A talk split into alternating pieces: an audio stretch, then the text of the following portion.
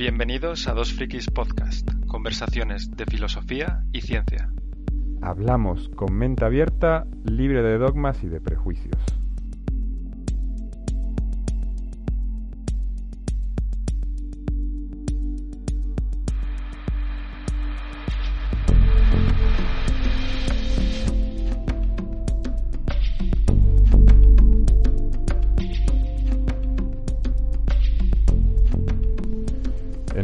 Conversación hablamos de, de, la falta del libre albedrío, o dicho de otra manera, determinismo.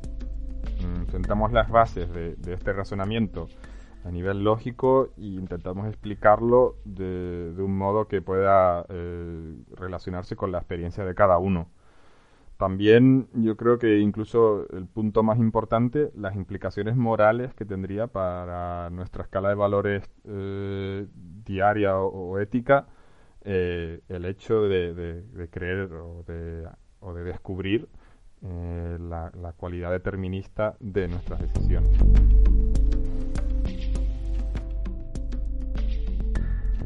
En el día de hoy, eh, Jaime, vamos a hablar de, de libre albedrío. es un tema que a mí me hace bastante ilusión porque me cambió bastante la manera de ver las cosas y yo creo que al principio puede resultar un tema, no sé, como difícil de tragar. No sé eh, qué te pareció a ti cuando, cuando descubriste este tema y, viste qué es lo que implicaba para tu vida. Yo lo que recuerdo principalmente era eh, un, un, gran choque cognitivo en el sentido que muchas de las cosas que yo daba como la, la base de todo mi comportamiento, resultaba que cuando le, te ponías a analizarlo de una manera un poco cercana, te das cuenta que a nivel racional no tenía ni pies ni cabeza, que no era, era imposible ir hacia, hacia atrás en la, en la cadena de, de acontecimientos. Y aunque ahí sí que es verdad que, que ante, como ante casi cualquier idea que es novedosa y radical, te pones un poco a la defensiva, yo creo que mm. la progresión hacia la nueva manera de enfocarlo eh, se acaba abriendo rápidamente y de una manera yo creo que bastante positiva eh, en cuanto se, se, analiza el tema del libre albedrío de esta mm. manera. Vale, bueno, solo para presentarlo un poco, eh, básicamente por lo que hemos hablado anteriormente, tanto por tu parte como por la mía, eh, lo que estamos de acuerdo es que en el libre albedrío se podría entender como una ilusión. Y a mí me gustaría empezar definiendo lo que significa libre albedrío para partir de una base similar. Entonces yo lo que entiendo como libre albedrío es que básicamente es digamos esa intuición que tenemos todos, que hasta que no te confrontas con la falta de libre albedrío la das por hecho y tampoco te la cuestionas mucho, porque es como algo que está contigo todos los días. Eh, digamos que es la intuición de que somos la fuente consciente, intencionada y decisora de nuestros pensamientos y nuestras acciones. O sea que como hay una especie de jefe dentro de nuestra cabeza, o, si quieres llamarlo alma, que decide lo que pensamos y lo que hacemos. Y, y, yo creo que, bueno, otra manera de verlo, que yo creo que es también tiene que ver mucho con lo que, con lo que, con lo que podemos hablar, es, eh, digamos que si miramos a pasado las acciones que han ocurrido, es que pensamos que teníamos la libertad de haber actuado de modo diferente al que habíamos actuado. Entonces, lo que yo entiendo por falta de libre albedrío es que justamente estas dos afirmaciones, o esta descripción, es algo que no se cumple en la realidad. Sí, totalmente de acuerdo. De hecho, es un poco como em, intentar pensar que vivimos en el día de la marmota y que cada vez que empiezas el día vas a poder tomar una decisión diferente como si dependiese de ti alguno de, todos los elementos que forman parte de, de, esa, de esa decisión. Estoy, sí, me parece súper acertada esa manera de, definirlo. Y, o sea, por, lo menos en, en mi caso, para mí fue un choque porque lo das, es algo que es como que das por sentado, ¿no? Como que, bueno, yo soy yo y yo pues soy el responsable y tomo, eh, el orgullo y tengo el honor de haber hecho lo que he hecho. Y, o sea, yo creo que también puede ser un tema sentido para otras personas por una cuestión de, de religión en alguna ocasión, aunque yo creo que en este caso tú y yo pues no iba tanto por ahí, pero sí que es verdad que es como que en la sociedad nos hemos eh, estructurado en base a, la culpa y al, eh, digamos, al orgullo, al, bueno, si has hecho algo bien, si has conseguido eh, un doctorado, si has conseguido buenas notas, si has, si, si, si, has hecho algo malo, digamos que, que, que hay algo en ti que tenía la libertad de haberlo hecho mejor o peor y la sociedad te, premia o te castiga porque eso existe. Entonces, la falta de, esta, de, esto tiene, digamos, eh, muchas implicaciones a nivel ético, pero también es muy difícil de asimilar para, para las personas que, que han seguido esta estructura social durante este tiempo.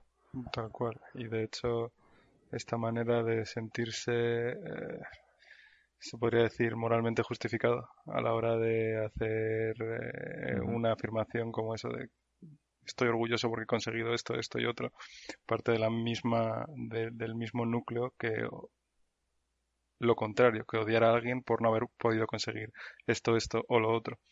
Eh, en ese sentido, yo creo que la, religión, como tú lo decías, que hay personas religiosas que esto puede ser el caso, creo que también al final, eh, si te creas en una sociedad que tiene una tradición judeo-cristiana, vas a tener los, los elementos de la culpa muy metidos dentro de tu, tu pirámide de, moralidad, porque al final es uno de los de las de las piedras clave de, en, las que en las que se basan muchos de eh, de los criterios de, de la religión dominante. Eh, aún así, eh, yo por lo menos, al, al, haber sido enfrentado a esto, en, en mi experiencia, se sentía más como que no existía un cambio respecto a lo que podía estar bien o lo que podía estar mal por el hecho de haber eh, ponido, puesto en, en, tela de juicio el, libro albedrío, eh,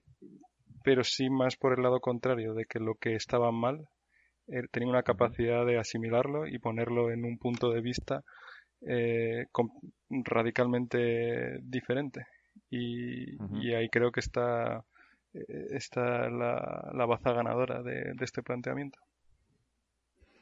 Hmm.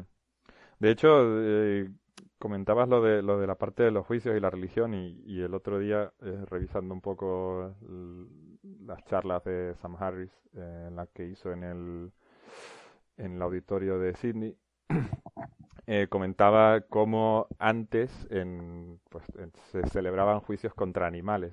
En plan que se podía celebrar un juicio contra, contra un grupo de ratas que se habían comido una cosecha y había un abogado defensor de las ratas o incluso de un elefante que a lo mejor había caminado sobre una estructura y que había causado daños materiales.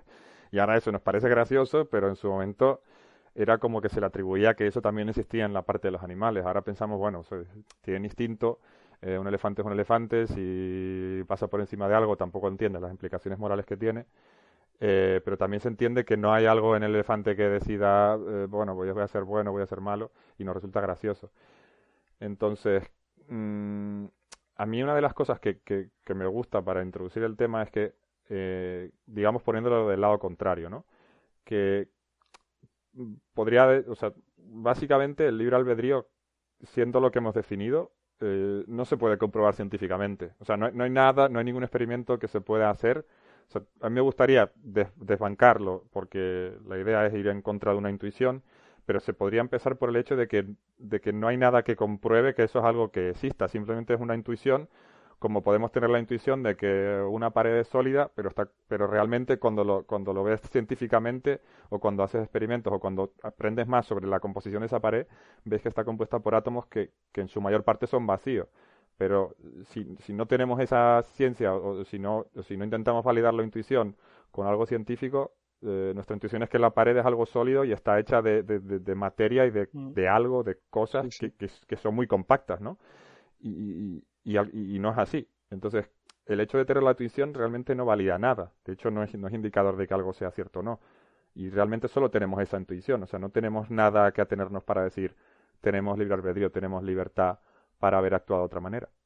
Sí, de hecho, o sea, llegar a ese nivel de distancia cero de, la mente de otra persona para poder haber dicho, bueno, esto podría haber sido hecho de otra manera, yo creo que, bueno, se plantea a un nivel que es eh, imposible de, de, comprobar. Eh, aún así, el, lo que decías del, del ejemplo de los animales, que me parece que es genial, eh, porque introduce muy bien si giras ahí otra vez sobre la especie. Eh, si eso mismo, si tú giras, estás caminando y de repente sale un perro rabioso y te muerde y te pega la rabia y a ese perro eh, te encaras con él una vez más, en plan dice, oye, este ha sido el perro que te ha metido el mordiscazo.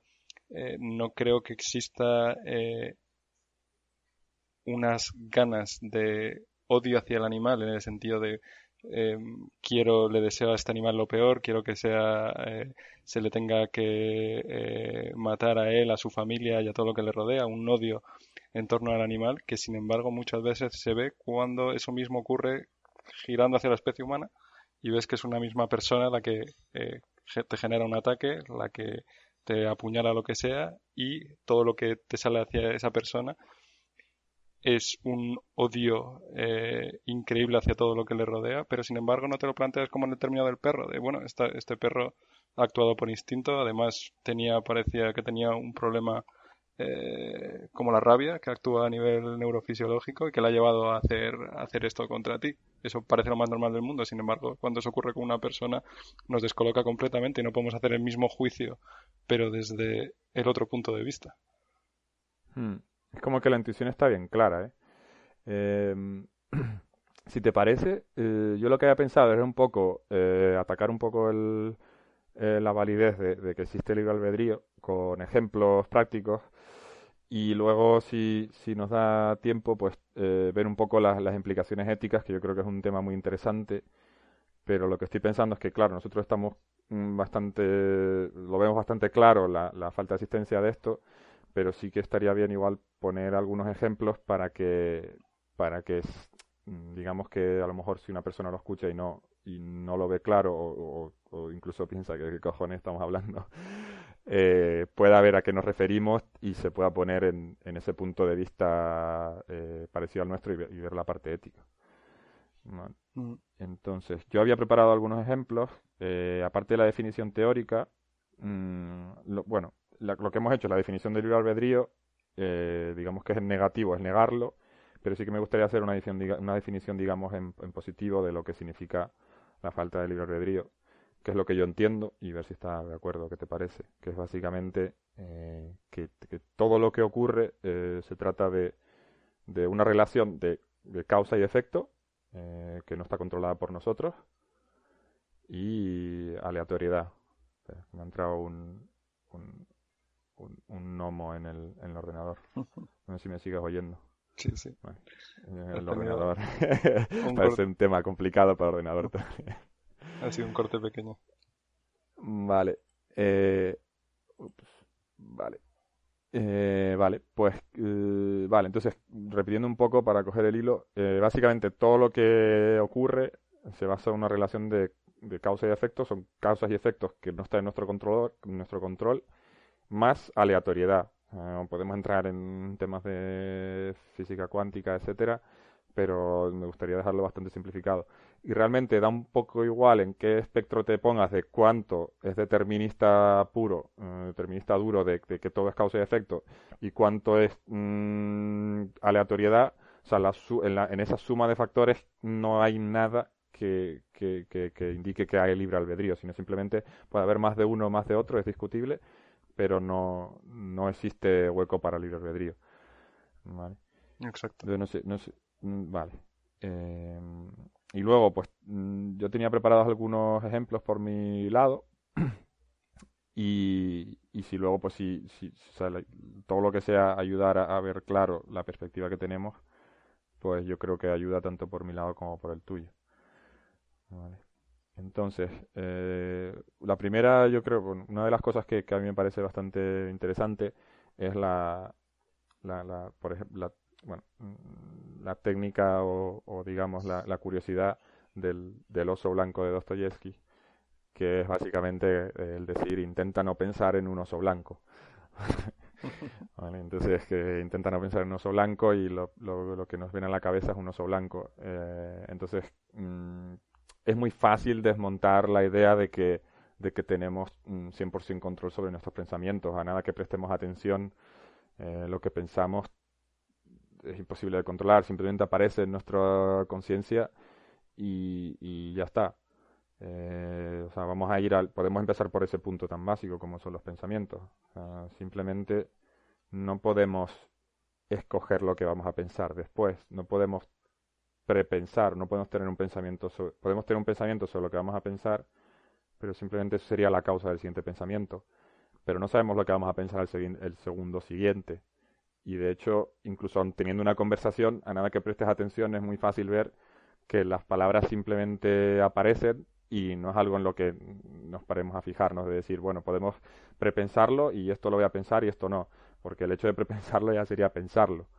Entonces, de la nada al pensamiento no hay nada que nos dé libertad para escoger lo que va a pasar a ser pensamiento. Exacto. Y, yo creo que es el punto más fácil de todo esto de, de hacer un poco de introspección y verlo, de simplemente fijarte eh, estando simplemente en, ni siquiera en una conversación, cuando, cuando tú estás contigo mismo, como los pensamientos que llegan no hay nada de voluntario en ellos, simplemente parecen, eh, van apareciendo de, a, veces pueden estar más o menos relacionados con cosas, con estímulos exteriores. Eso, eso no, no lo niego, de que porque has visto cierta cosa te ha llegado un pensamiento, pero el porqué de por qué aparece ese pensamiento y no el contrario, o en qué relación, eso, eso es incontrolable.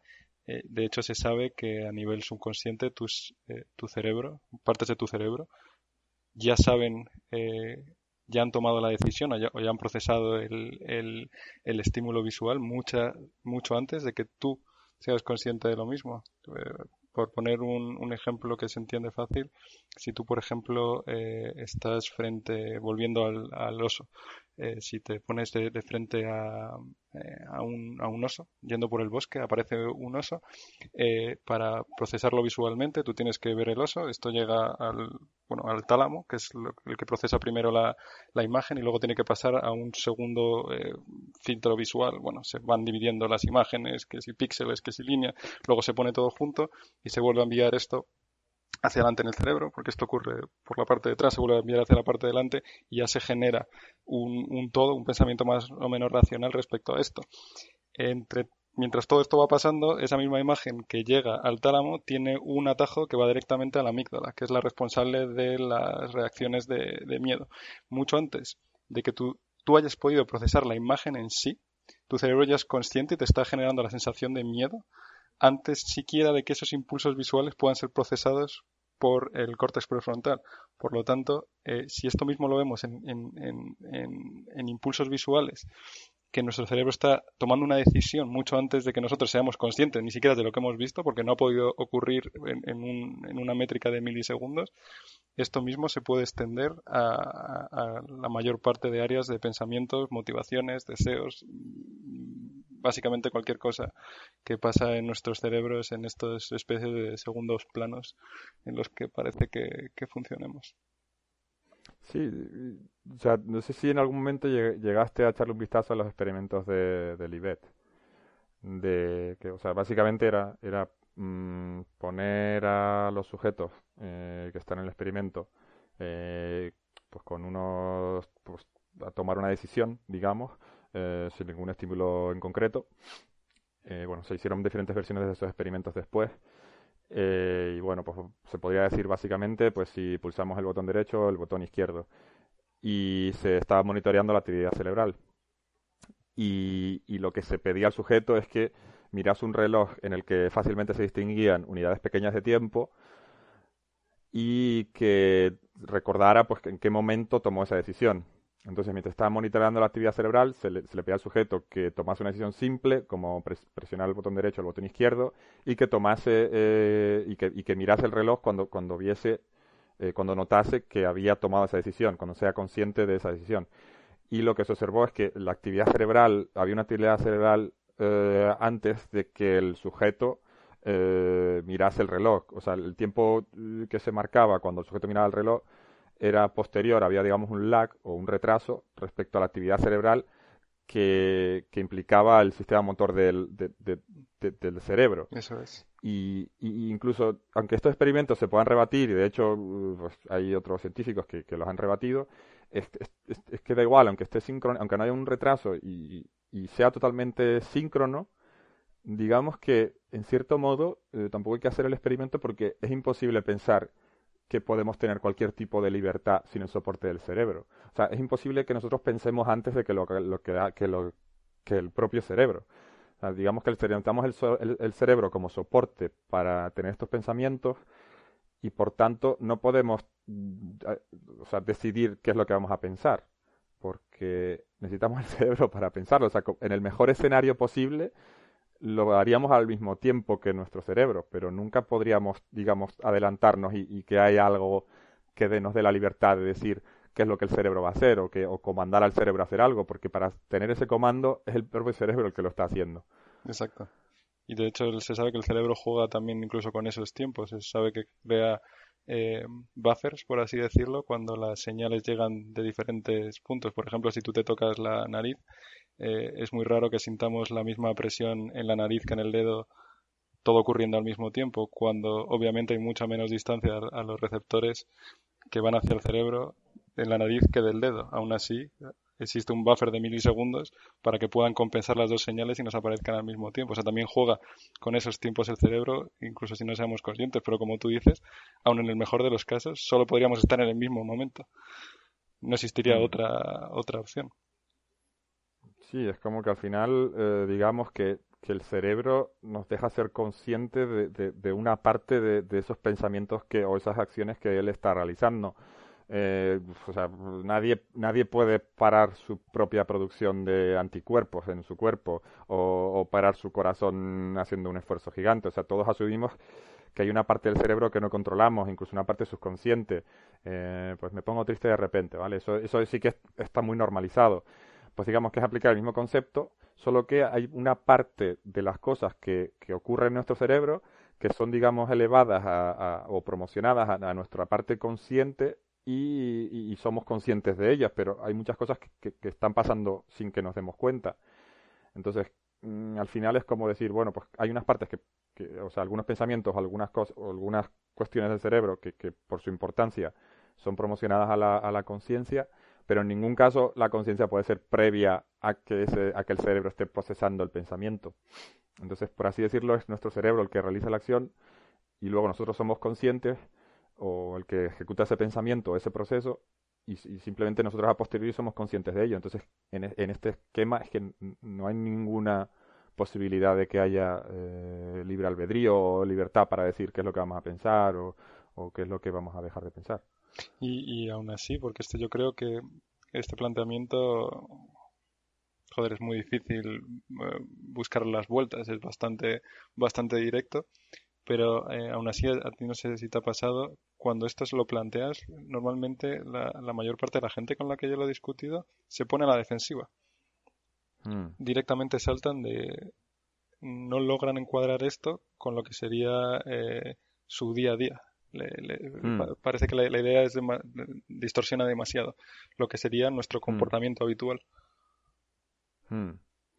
Sí, eh, sí, porque estamos acostumbrados a tener esa intuición. O sea, a mí, me costó digerirlo, pero pasa es que a nada que prestes atención y, quieras interesarte sobre el tema, digamos que para yo tenía un rurur en el que no puedo decir, no puedo negar algo que me parece evidente. Entonces, mm, lo mismo te cuesta digerirlo, pero al final lo tienes que acabar digiriendo. Lo que pasa es que sí que es verdad que a primeras encuentras resistencias como ceño fruncido y, y, esto, o básicamente de qué estás hablando.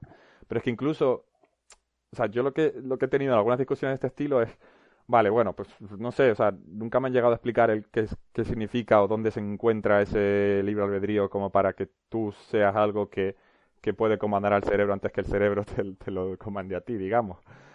Eh, pero incluso, pensando en el, en el caso eh, más eh, severo, eh, de persona que no quiere aceptar nada de esto y que, y que piensa que esto al final es un juego lógico.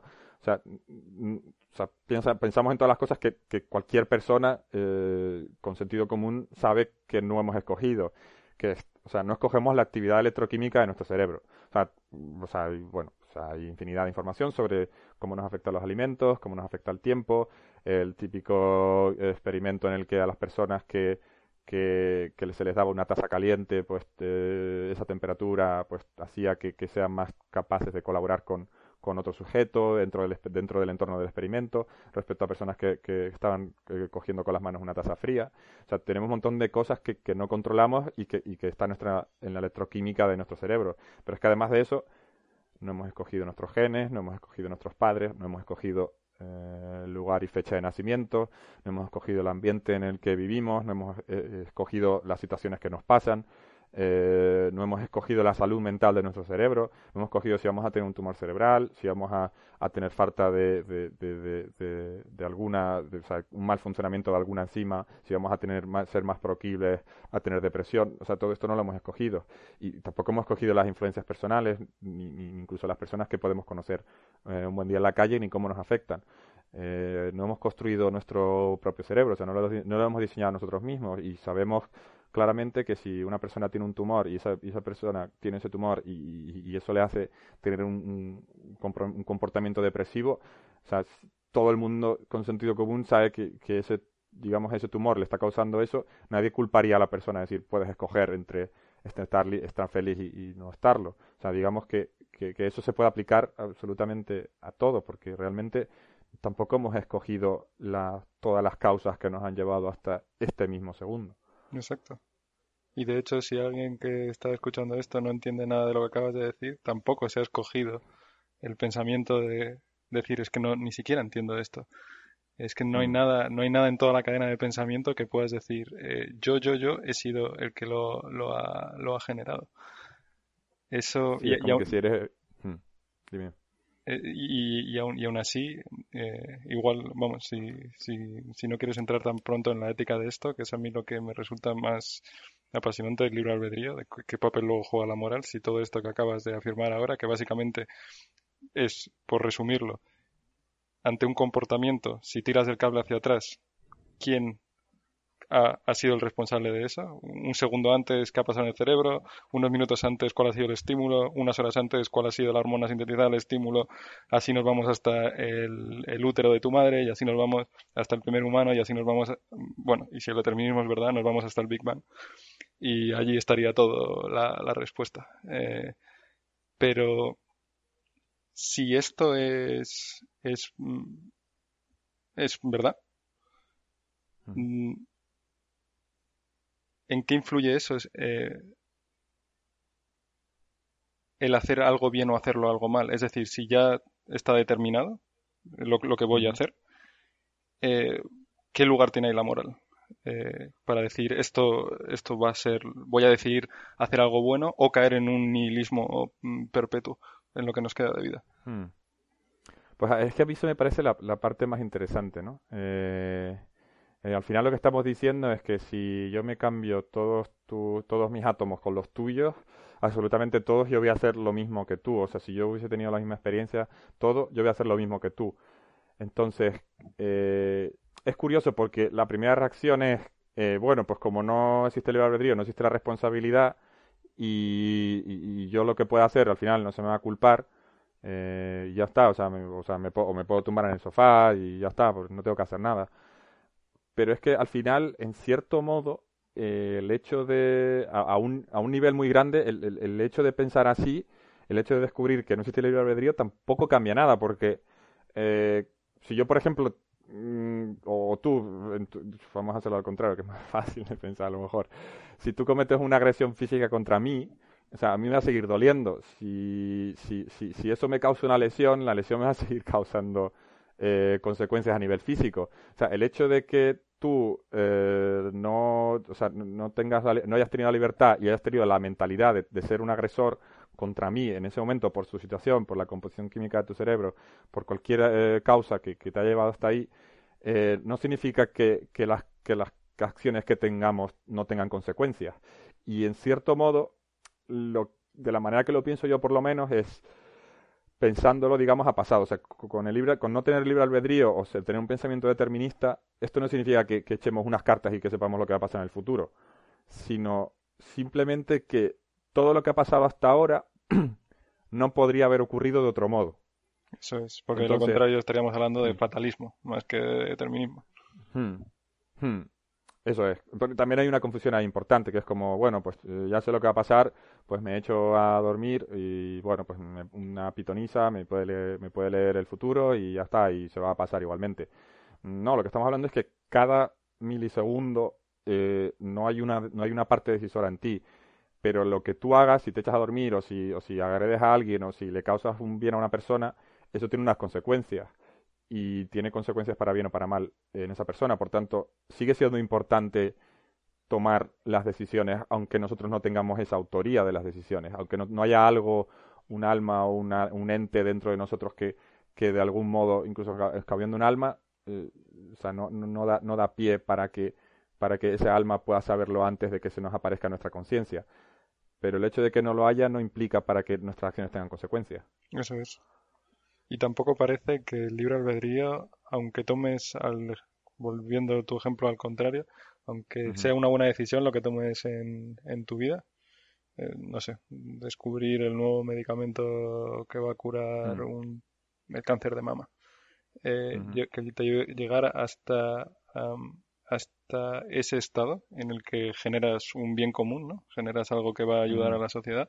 Yo tampoco veo mucha evidencia del libre albedrío ahí, porque si te pones a analizar qué le ha pasado a esa persona para acabar haciendo ese descubrimiento tan importante que va a, ser algo bueno objetivamente en la sociedad, eh, pues si empiezas desde un comienzo, pues bueno, para, para empezar, no puedes haber nacido con un tumor en el cerebro porque entonces tu capacidad cognitiva estaría muy alterada. Tienes que tener, pues eso, la capacidad cognitiva lo más intacta posible. Y además tienes que haber nacido en un entorno que te pueda pagar por la educación, porque creo que si naces en Bangui, a día de hoy vas a tener tus opciones mucho más limitadas. Eh, además, luego, eh, pues si tienes problemas de concentración, porque el, el, desarrollo que ha habido como feto, tu madre en un momento dado de, entre el primer y el segundo semestre está estresada, tú generas mayor predisposición a estar estresado, por lo tanto, al tener estos niveles de estrés, estás luego con una predisposición a, la concentración diferente a la de tus compañeros, pues tampoco vas a poder llegar a esto. Pero en todo esto yo no veo nada en sí que sea libre albedrío, ni tampoco veo cómo puede influir en, en todo esto para alcanzar algo que es positivo. Y que sin mm. embargo no ha habido nada donde sea relevante el libre albedrío aquí.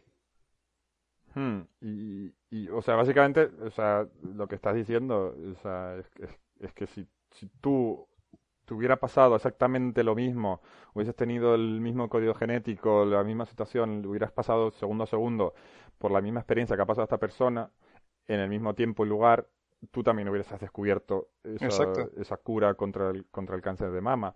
Pero el hecho de que de que, de que no haya un ente, digamos, eh, capaz de, de, prepensar o de preactuar sobre las acciones o, sobre los pensamientos, no significa que eso no vaya a curar el cáncer de mama.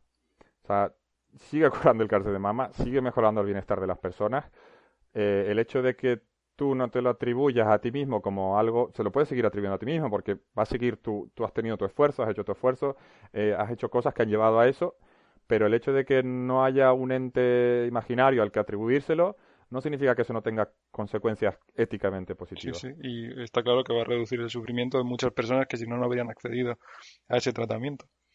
También mm. em, yo creo que este ejemplo es bueno para eh, ver, eh, por ejemplo, yo no he desarrollado ningún tratamiento contra el cáncer de mama, ni creo que lo vaya a desarrollar en lo que me queda de vida. Ojalá y... Inshallah. Eh, no o sea, debería sentirme mal por no haberlo hecho. O sea, no, me he esforzado lo suficiente. Eh, debería haber hecho algo diferente antes. Creo que aquí también es donde el, libre albedrío, o sea, este planteamiento de la, ilusión que supone el libre albedrío es súper relevante porque yo desde donde yo lo veo, donde me gustaría también que se viese, es que mm, igual que esta persona que hipotética que desarrolla el tratamiento no hay nada que atribuirle como ente, como agente de nada, tampoco lo hay para el que no ha sido capaz. Yo no me voy a, dar latigazos por no haber hecho ese plus en, mi vida de, esfuerzo, de esta cosa a la otra, porque simplemente he hecho todo tal y como estaba dentro de mi contexto, de mi biología y como tú decías al comienzo de, de la conversación, con quizás mayor o menor medida de aleatoriedad. En cualquiera de, mm. desde que haya funcionado mal la, ADN polimerasa hasta cualquier física cuántica chunga que haya habido en el camino. Sí, pero eso tampoco te va a desmotivar para que si tú estás en una posición en la que en la que puedes trabajar hacia ello, no lo vayas a hacer. O sea, tú sigues yendo a trabajar todos los días. O sea, no significa que, vamos, como no tengo voy a tener esa autoría de ese concepto de algo que está dentro de mí, que ha tomado esa decisión y que, y que me lleva a ese orgullo, pues simplemente no lo hago y ya está, porque total, o sea, es una cuestión de causa y aleatoriedad y ya está. No, simplemente lo que estamos diciendo es que ha pasado, no podía haber ocurrido de otra manera, pero todo lo que sean decisiones que ahora tomamos van a afectar a cómo va a ocurrir ese, ese, ese futuro y, si tú descubres la, la cura del, del, cáncer de mama, esas personas pues se van a beneficiar de, de ello. Y, y, al final es, es, digamos, pasar de un paradigma de, de, si lo vemos en el caso de hacer algo criminal, de pasar de la culpa y de, y de algo que se sobreentiende que tú podías haber decidido hacerlo bien pero lo hiciste mal, a pasar de esa culpa, eh, que no sé, como culpa moral, digamos, a, a, pasar a, simplemente, o, bueno, en el caso de que hagas algo bueno, a, un orgullo también moral que te sitúe como algo superior, a pasar a simplemente a pensar en, en optimizar el bienestar de las personas. Eso es. O sea, o sea si tú ves un criminal, o sea, si, a ti te ataca un cocodrilo, porque está en su naturaleza que te ataca un cocodrilo, tú te sigues alejando de ese cocodrilo y seguramente ese cocodrilo lo quieras poner una valla para que no para que no te ataque o lo quieras poner de una manera, lo quieras aislar. Lo mismo que seguramente sería un buen consejo si hay un criminal peligroso suelto que esté aislado del, del resto de la sociedad. Pero no es una cuestión de que queramos aislar a ese criminal porque queramos castigarle moralmente a ese criminal porque podía haber elegido otra cosa diferente, sino porque queremos aislar a ese criminal porque si no va a hacer daño a otras personas y eso va a tener una causa negativa, lo mismo que hacemos con, con un cocodrilo. Entonces, es, digamos, hacer el, cambio a decir, bueno, pues podemos pensar en, en, si, si el bienestar es una variable que se puede medir de algún modo, el sentirse bien, el sentirse feliz, el sentirse tranquilo, el sentirse a gusto. ¿Qué es lo que podemos hacer para eh, maximizar esto en la sociedad. En vez de coger y decir, juzgar, eh, tú no has sido suficientemente bueno, tú no has trabajado suficiente, tú podías haberlo hecho mejor, eh, tú has, tú, pues bueno, pues tú eres mejor que esta persona porque has conseguido esto. Entonces, yo creo que, o sea, tiene bastante sentido, o sea, es un poco incluso mejor que el basarnos en, en una existencia de un hipotético libre albedrío para juzgar cómo debemos tratar a la gente. Eso es, y al final el nivel de sufrimiento que, que se reduce en la sociedad al eliminar todos estos pensamientos de ira, eh, por un lado también la envidia de quien ha conseguido más porque supuestamente se lo ha, se lo ha trabajado más, etcétera. Yo creo que todos empiezan a, caer en, en base al, al, bien común. A mí un, un tema que me ha, me ha preocupado eh, desde hace ya bastantes años es en, cómo tratamos, al menos eh, aquí en, en, España, cómo se trata a las personas obesas, cómo se las mm. culpabiliza, eh, si no criminaliza, de su obesidad.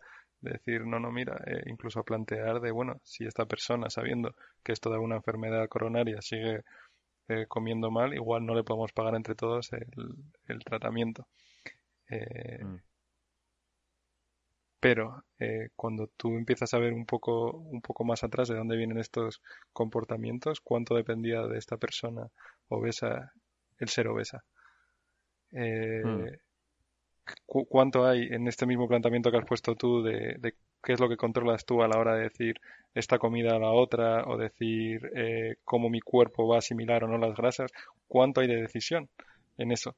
Yo creo que, hay bastante poco. Había el, yo creo que el ejemplo que más se, cita cuando se habla de, cómo cosas fuera de completamente nuestro control pueden influir en, en, cosas, eh, en, enfermedades, en comorbilidades asociadas a la dieta. Es el ejemplo de, la invasión alemana en Holanda durante la Segunda Guerra Mundial eh, cuando la, creo que fueron entre 10.000 y 20.000 personas, unas 15.000 personas eh, holandesas se vieron obligadas a, mantener una dieta que estaba por debajo de las 1.000 kilocalorías eh, durante todo durante todo el invierno. Entonces, como resultado de, eh, de esto, de los procesos que hubo intra, eh, de desarrollo fetal eh, durante el primer y el tercer semestre, que es cuando se programa metabólicamente en, nuestra especie, se vio que estas estos adultos que iban a ser, em, se iban a convertir en adultos, estos fetos que habían vivido esta hambruna, se convertían en adultos en una época de abundancia. se vio que en la sociedad, en, en esos esas zonas que más habían sufrido la, hambruna, estas personas estaban eh, tenían una mayor predisposición a, a, tener un eh, síndrome metabólico, diabetes, eh, obesidad mórbida, que, el, que otras zonas de, Europa que no habían, no habían sufrido lo, mismo. Entonces, y, y, todo esto yo creo que puede estirar un poco hacia todos los niveles de cuáles son los planteamientos respecto a cuánto de nuestra agencia hay a la hora de, de, la dieta y de, y de, si elegimos comernos una hamburguesa guarra o si decidimos tomarnos una ensaladita de canónigos. Eh, desde cómo mm. juegan las estrategias de neuromarketing de un montón de compañías a, a, simplemente el hecho de, de, cómo estamos predispuestos a asimilar o no los mm. nutrientes en, en nuestro cuerpo. Y aún así, esto que no se escapa, yo creo, al, al entendimiento de nadie, aún así tendemos por defecto a culpabilizar a estas personas como si ellas fuesen las que realmente están teniendo toda la eh, responsabilidad moral de tomar una comida u otra. Sí, y hay gente que ante esto puede decir, bueno, pero es que al final, pues bueno, puede ser una cuestión psicológica, no tengo ninguna predisposición, y aún así, pues tengo ansiedad y mira, no me puedo contener y cómo, ¿no? Y, y bueno, pues me viene, por ejemplo, el, caso a la cabeza de, de, un estudio en el que se hizo en el que muchas de las personas que eran obesas habían tenido un trauma y, puedo poner el ejemplo de, de, una de las personas que era una, una mujer y lo que decía ella era que ella quería estar obesa para que no la mirasen porque de pequeña eh, esto, bueno, esto aparece en el libro de, de Lost Connections, que no sé cómo se traduce al español.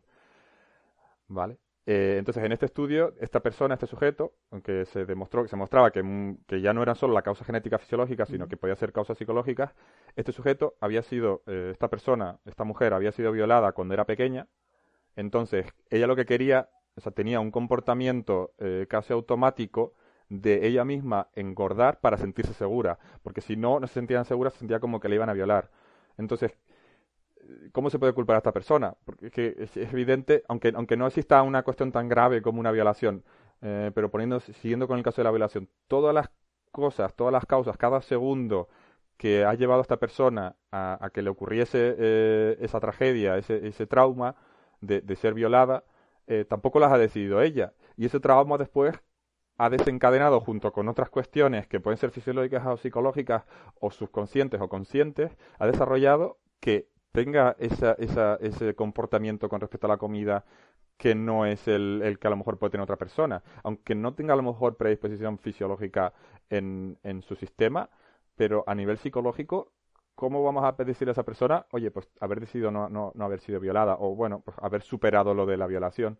Eh, mm, no es que sea difícil o no, es que tú no puedes decidir si, si quieres ser eh, violado o no. Lo mismo que si, que si yo te digo, eh, escoge tu, dime, piensa en un libro, eh, o, o, dime un libro cualquiera, sin ponerte ninguna restricción, a ti no se te pueden haber ocurrido los libros que, entonces tú nunca vas a poder elegir los libros que no se te han venido a la cabeza, pero es que incluso aunque eh, tú escojas una serie de libros o me digas uno, el hecho de que tú te decantes por otro, por uno por otro y sea porque a ti te gusta más uno u otro, tampoco tiene que ver con que haya libre albedrío, porque al final es una historia que haces a posteriori. Entonces, eh, la libertad para decir, usar la, la, la, capacidad de nuestra libertad esa de libre albedrío para decir, bueno, pues no, no como, o sea, no, porque el hecho de que tú hayas decidido este libro es una predisposición y te ha aparecido en la mente y es una predisposición que tú ni siquiera entiendes y es un misterio. Y la misma predisposición se puede aplicar a que tú tengas ese trauma psicológico y no seas capaz de superarlo, porque a lo mejor te viene a la cabeza mil veces al día. Y no es que sea difícil o no, porque es que al final ni siquiera estamos hablando de que incluso el sistema motor es anterior a nuestra conciencia sobre lo que está ocurriendo con nuestro sistema motor. Eso es. Entonces, eh, incluso aunque, aunque no vayamos por la parte fisiológica, que es una gran, un gran componente, la parte psicológica tampoco, tampoco tiene mucho sentido. Sí, yo creo que además ahí la, cuando ves eh, desde este mismo análisis qué respuesta sería la más óptima, pues obviamente en vez de la culpabilización ahí de, de si esta persona está obesa por esta razón o la otra, yo creo que al final solo deja lugar. Yo creo que la palabra sería compasión, en el sentido de que, bueno, sabes que hay eh, ciertos comportamientos como el hecho de, de mm, tu relación con la comida como para estar obeso que no son buenos para tu salud o tu salud eh, o la salud de la población en general y que eh, son potencialmente cambiables. Pero desde qué punto los cambiamos desde qué punto los hacemos mejorar desde desde la culpabilización o desde la compasión hmm. Sí, de hecho, uno de los primeros de las partes del programa de alcohólicos, eh, de, bueno, de las personas que tienen problemas de alcoholemia en Estados Unidos, es eh, básicamente que asuman que es una, es una cosa sobre la que no tienen control para poder incluso empezar a trabajar en ese problema. Que no es algo que sea algo que viene de, de ese hipotético libre albedrío que está localizado en algún punto que, que, no sabemos cuál es y que supone que está ahí y es el que, el que nosotros podemos decidir si somos alcohólicos o no. Eh, incluso, o sea, yo iría hasta, hasta, hasta, el, hasta el punto de incluso pensar en un criminal, en una persona que hace daño a los demás y que le atribuimos ese, ese que él podía haber decidido eh, ser un criminal o no, pero es que si tú estuvieses en la mente de ese criminal, tú serías un criminal. O sea, si tú hubieras tenido segundo por segundo la vida, la fisiología y los genes de, de esa persona, tú hubieras hecho lo mismo en el mismo momento. Entonces, una persona que es criminal eh, se le puede tratar con compasión. Eso no significa que ese criminal se le deje libre porque, bueno, pues como no hay que culparle de nada, pues ya está libre, ¿no? O sea, se sigue teniendo que aislar, pero es lo que hablamos antes, o que, incluso se le, o que incluso se le castigue, que eso también es otro debate válido, de si el castigo juega o no un papel. Eso yo creo que no hay, no hay lugar a duda, pero obviamente la manera en la que nuestra relación con esa persona que acaba de cometer el delito yo creo que cambia radicalmente y sinceramente yo creo que una sociedad en la que está basada en esos valores, de, más encaminados hacia la, compasión y la búsqueda del bien común sin cargar las cosas de moralidad y juicio, es mucho más deseable que, la contraria, ¿no? Que la que pues casi como la vida de Brian, ¿no? Nos ponemos barbas y a mm. lanzar piedras. Mm. No, y es gracioso que al final, que pones la vida de Brian, que justamente lo que decía eh, la figura de, Jesucristo era precisamente eso, ¿no? Era el, amar a tus enemigos, ¿no? Y bueno, pues esto, es una manera porque eh, al final los enemigos son, o sea, un criminal es víctima de, de su mente de criminal. Y como tú dices, eso no significa que no hagamos el castigo, pero la relación moral que tenemos con ese castigo es muy diferente porque lo que queremos es lo mejor para ese criminal, para la víctima y para el resto de personas que tengan nada que ver o algo que ver con esa persona. Eh, no tiene, eso no quiere decir que no se puedan, como tú dices, eh, implementar castigos o, medidas, pero están encaminadas hacia mejorar el bienestar, optimizar el bienestar de, todo el mundo, incluso del propio criminal, porque no se trata de que castigándolo eh, las personas vayan a estar mejor, a no ser que creas en esa idea de que, bueno, de que lo pudo hacer o no lo pudo hacer, de que, de que, de que si tú estuvieras en esa cabeza, en esa mente y hubieras vivido exactamente los mismos segundos de, de su vida, lo hubieras hecho otra decisión. Ya, eh, eh, sí, sí, sí. Vale, pues bueno, yo creo que hemos hablado un poco de, de, de, tanto de explicar, o intentar explicar, intentar desmontar el, el que el que el que exista algo siquiera posible que se pueda llamar libre albedrío. Eh, a mí me gustaría que si, pues si alguien quiere meterse a la discusión, eh, o sea, que nunca me ha pasado cuando discuto de alguien con esto, que, que, me compruebe que existe. Entonces lo hemos desmontado eh, o lo digamos hemos puesto pruebas de que eso no es algo que, que tenga posibilidad de existir. Y luego, pues, hemos tocado la parte de las, de las implicaciones éticas, que a mí me parece muy interesante porque es un poco, eh, un poco contrario a la intuición primera que podemos tener, ¿no? De, bueno, como no existe libre albedrío, pues hago lo que me da la gana y no tiene ninguna implicación y ya está. no sé si quieres algo más que, tienes algo más que añadir. No, yo creo que además la, la, distinción que tú has hecho es clave porque aquí también nos perdemos un poco en el, en el léxico con este tema de que determinismo no es lo mismo que fatalismo. Eh, también yo creo que has quedado bastante implícito durante la conversación que estamos hablando tanto de acciones voluntarias en estos ejemplos eh, frente a las involuntarias del tipo de tengo un espasmo en la pierna y no la puedo controlar mm. frente a tomo una mm. eh, acción voluntaria que está determinada, que también son conceptos diferentes, o que cuando decimos de mm. tener o no la suerte de haber tenido esa asistencia que te ha llevado a cometer unos asesinatos, eh, no es lo mismo que, los asesinatos hayan ocurrido por accidente. Que ahí creo que también mm. el léxico juega un poco a, muchas bandas y se puede utilizar muchas veces contra contraargumento cuando no hemos entrado en esas veredas. Sí, es como que hay dos niveles, ¿no? O sea, una es eh, el libre albedrío y otra es la libertad.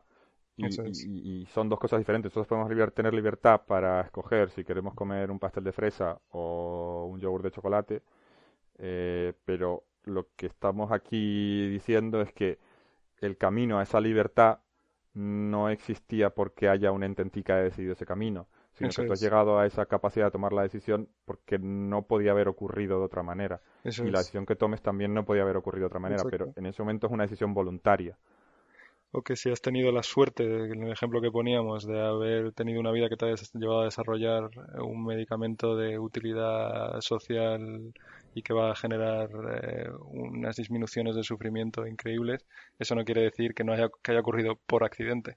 Que hayas tenido suerte no quita que haya habido un esfuerzo, una mm. dedicación y una serie de valores positivos que te han llevado a, a, eso. Y que obviamente si te hubieses quedado, si eso mismo hubiese ocurrido, pero con una predisposición de esa persona anterior a quedarse en el sofá, no esforzarse y ser mal compañero del trabajo, lo que sea, no hubiese ocurrido.